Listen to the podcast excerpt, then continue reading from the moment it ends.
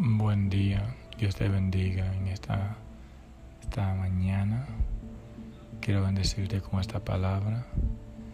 Dice la Biblia que el Señor se llevó nuestras transgresiones, que por su llaga hemos sido nosotros curados.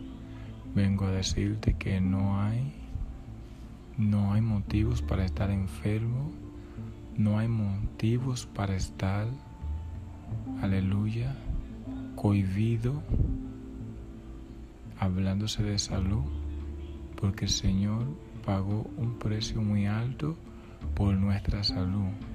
La palabra dice que por su llaga hemos sido curados. Es necesario que recibamos la sanidad ahora en el nombre poderoso de Jesús.